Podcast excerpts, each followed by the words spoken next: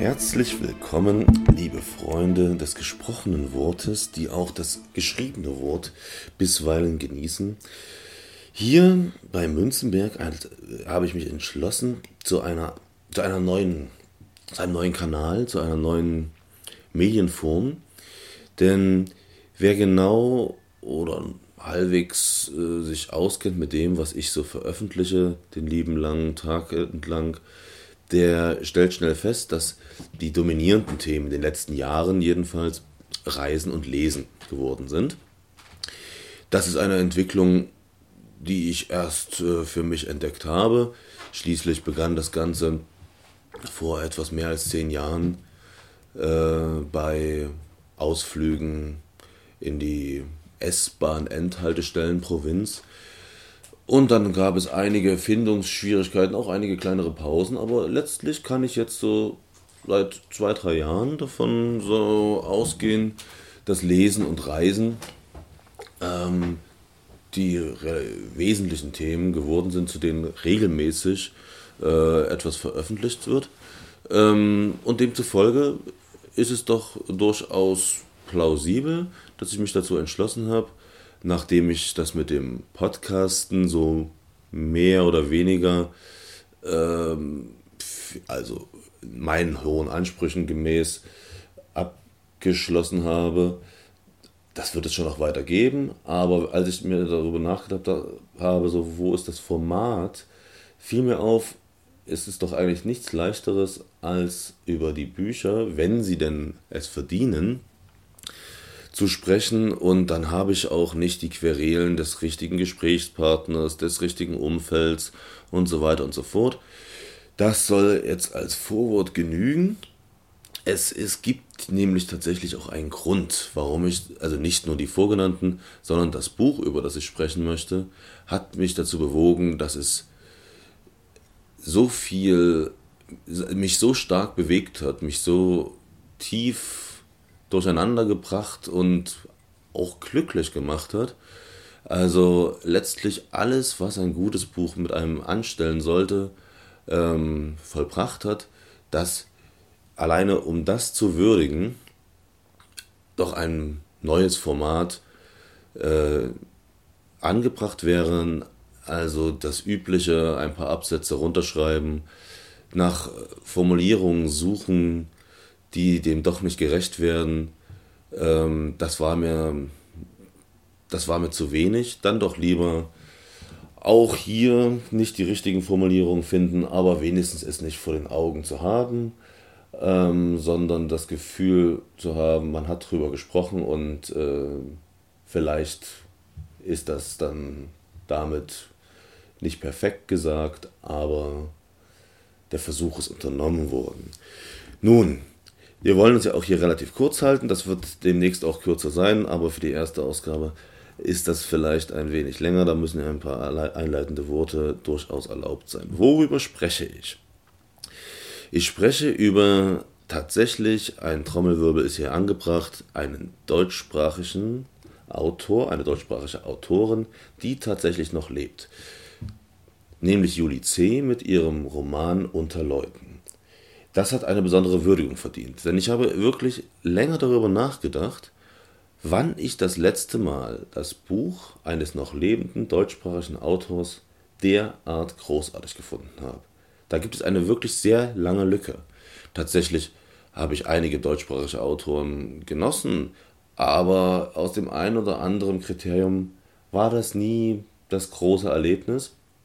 Ähm, jedenfalls nicht in der Kategorie das ist dann die Königsdisziplin sowieso, des Gegenwartsromans. Also nicht in die Zukunft ähm, äh, ereilen mit, mit irgendwelchen Thrillern oder Science Fiction, kein Fantasy, keine ausgedachten Geschichten und schon gar keine Historienromane, sondern wirklich das, was ich persönlich, der es auch mit dem Schreiben versucht, als das Schwierigste ansehe, Bücher zu schreiben in der eigenen Zeit Tendenzen aufzunehmen, Gefühle zu transportieren, die aktuell sind. Und das hat äh, meines Erachtens, für mich jedenfalls, äh, seit Stefan Heim keiner mehr für mich erreicht. Ähm, ich lasse mich da gerne in Diskussionen ein, wenn der ein oder andere da Tipps oder Vorschläge hat. Für mich ist Julie C. jetzt diejenige, die in die dicken Fußstapfen von Stefan Heim hineingelegt wird.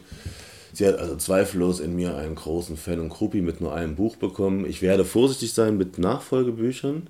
Sicherlich werde ich ähm, noch Bücher von ihr lesen, aber erstmal nicht. Da bin ich vorsichtig. Man wird so leicht enttäuscht. Manchmal ist es ja auch der Fall, dass ähm, ein Autor einen großen Wurf hinbekommt. Das habe ich auch schon des Öfteren erlebt und daran nicht anschließen kann. Also jetzt erstmal fühle ich mich wohl und wonnig in dem Gefühl, ein, ein großartiges Buch gelesen zu haben und, ach was, wenn wir schon mal bei Vorschusslorbeeren und Lob sind, vielleicht von den paar Büchern, die ich gelesen habe in Deutschland, der Gegenwartsroman des 21. Jahrhunderts ist noch kurz, da kann noch was kommen, aber der Gegenwartsroman nach der Wende. Ja. Nun, bei so viel Lob wollen wir uns doch einmal wenig mit dem Buch beschäftigen. Also, erstmal ist es ein, ist das Thema, das, äh, die Kulisse die, schon sehr aufreizend. Sie begibt sich da nach Brandenburg in ein nicht konkret benanntes winziges Dorf und schafft es durch Einzeldarstellung von unterschiedlichen ähm, Personen, die in diesem Dorf in Brandenburg leben, ein sehr dichtes Bild der brandenburgischen Provinz in unserer Zeit darzustellen. Und das Besondere hier ist, was mich völlig eingenommen hat, und das ist die große Kunst äh, eines, eines Romans in meinen Augen. Man kann es auch anders anstellen, aber sie schafft es hier auf jeden Fall so viele ähm, Perspektiven von Menschen darzustellen, die unterschiedlicher nicht sein können. Aber so sind Menschen, auch wenn sie uns manchmal wie eine gleichförmige Masse vorkommen. Menschen sind unfassbar unterschiedlich. Und das Besondere hier ist, dass man jeden Menschen versteht.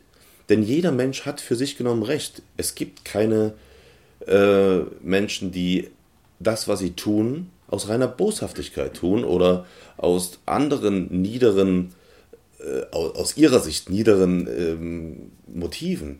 Jeder macht das, was er tut, aus dem, aus dem tiefsten Glauben, dass es gut ist, was er tut und dass er Gründe hat dafür. Selbst wenn er etwas Schlechtes tut, hat er immer Gründe für sich, dass er das tut, weil sonst kommt er natürlich in ein Dilemma, ähm, womit er auf Dauer nicht klarkommt.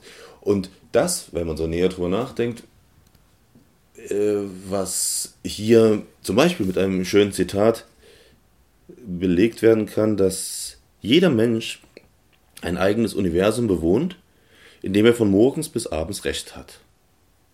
Und dieser Umstand mag zwar nicht unbedingt banal, aber nachvollziehbar sein, aber das eben schriftstellerisch darzustellen, gehört für mich zu den unfassbar schwierigsten ähm, Aufgaben, wenn man dann auch noch bedenkt, dass das ja auch noch miteinander verwoben gehört, dass man ja auch noch eine Geschichte erzählen muss, damit der Leser halbwegs äh, bei der Stange bleibt. Weil wenn man jetzt nur sich ein Dutzend Menschen in der brandenburgischen Provinz vorknöpft und so kleine Porträts, ähm, so gut sie auch sein mögen, darstellt, dann ist das ähm, für sich genommen doch nur halb fertig und nicht dieses Großartige, was Juli C. hier gelungen ist. Ähm, dabei ist es dann auch eben das für mich auch so schön, ähm, die gesamte Sprache und Darstellung ist so unprätentiös, ohne einfach zu sein, ähm, so sympathisch erzählt, dass man einfach sich wohlfühlt beim Lesen ohne so eingewickelt zu werden, denn es gibt nicht diese anspruchsvollen, überkünstelten Metapherlabyrinthe, keine undurchschaubare Erzählstruktur und dabei ist es trotzdem nicht anspruchslos. Ähm, die Erzählweise mit den verschiedenen Perspektiven verlangt dem Leser dann doch einiges ab, aber es ist nichts, wie ich manchmal das Gefühl habe bei, bei moderner Literatur, so gewollt künstlerisch und dass, dass, dass man nicht die Karten offenlegt, sondern es ist ähm, ein lesbar und trotzdem anspruchsvoll diese Kategorie die ist schon selten erreicht und hier in bester Form originell und innovativ.